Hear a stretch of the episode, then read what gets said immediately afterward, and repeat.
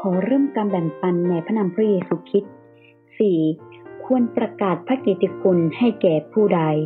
ถ้าหากคุณถูกใช้หรือส่งมาจากพระเจ้าเพื่อทำงานพระองค์แล้ว คุณก็จะเริ่มคิดว่า ข่าวประเสริฐนั้นเราควรจะประกาศให้แก่ใครดี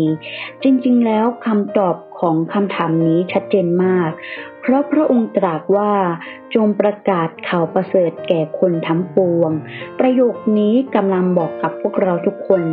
ทุกคนในโลกนี้มีคุณสมบัติที่จะได้รับพระคุณแห่งข่าวประเสริฐนี้ ดังที่เปาโลได้กล่าวไว้ในกาลาเทียบทที่3ข้อที่ 28 พระธรรมกาลาเทียบทที่3ข้อที่ 28 ว่า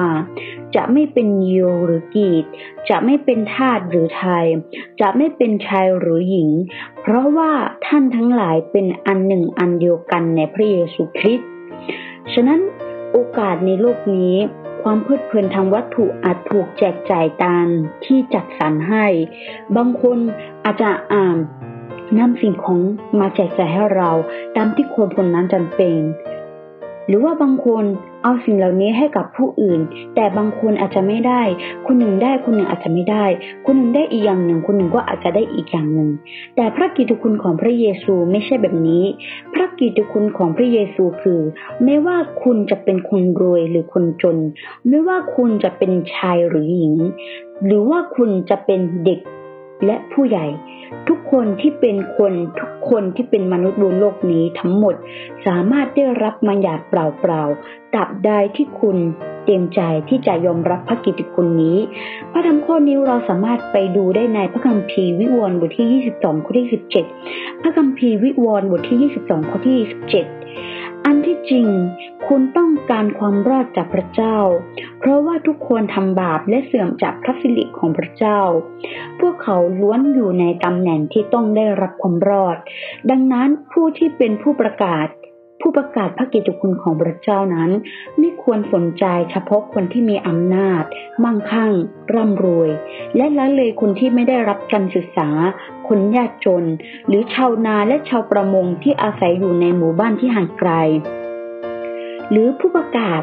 ข่าวประเสริฐนั้นไม่สามารถที่จะ ดูหมิ่นผู้ที่ไม่มีอารยะได้ เราสามารถไปเปิดดูได้ในพระธรรมหนึ่งซามูเอลบทที่ 16 ข้อที่ 7 พระธรรมหนึ่งซามูเอลบทที่ 16 ข้อที่ 7 ได้กล่าวไว้ว่า แต่พระยาเวตรัสกับซามูเอลว่า อย่ามองดูที่รูปร่างภายนอก หรือที่ความส่งแห่งร่างกายของเขา เพราะเราไม่ยอมรับเขา เพราะพระยาเวไม่ได้ทอดพระเนตรเหมือนที่มนุษย์ดู เพราะมนุษย์ดูที่รูปร่างภายนอก แต่พระยาเวทรงทอดพระเนตรจิตใจของเขา และเราสามารถไปตามดูได้ในพระธรรมหนึ่งโครินบทที่หนึ่งข้อที่ยี่สิบเจ็ดถึงยี่สิบเก้าหนึ่งโครินบทที่หนึ่งข้อที่ยี่สิบเจ็ดถึงยี่สิบเก้าก็ได้กล่าวไว้ ฉะนั้นการประกาศข่าวประเสริฐนั้นเหมือนกับที่พระเยซูคริสต์ได้บอกกับเราแล้วว่า เราต้องประกาศข่าวประเสริฐนี้ให้กับคนทั้งปวง อย่าแยกชายหญิง อย่าแยกว่าคนนี้เด็กเกินไป ไม่สามารถที่จะเรียนรู้ได้ ฉะนั้น ขอให้เราเมื่อทำงานของพระเจ้านั้น อย่าแยกฐานะหน้าตาของเขาเป็นอย่างไร แต่ให้ทำด้วยความเต็มใจ และประกาศข่าวประเสริฐนั้นให้แก่คนทั้งปวงบนโลกนี้ วันนี้ดิฉันขอแบ่งปันถึงเท่านี้ ขอขึ้นสง่าราศีแด่พระเจ้าผู้อยู่บนฟ้าสวรรค์ และขอให้พระคุณสันติสุข จงดำรงอยู่กับธรรมิกชนทุกคน อาเมน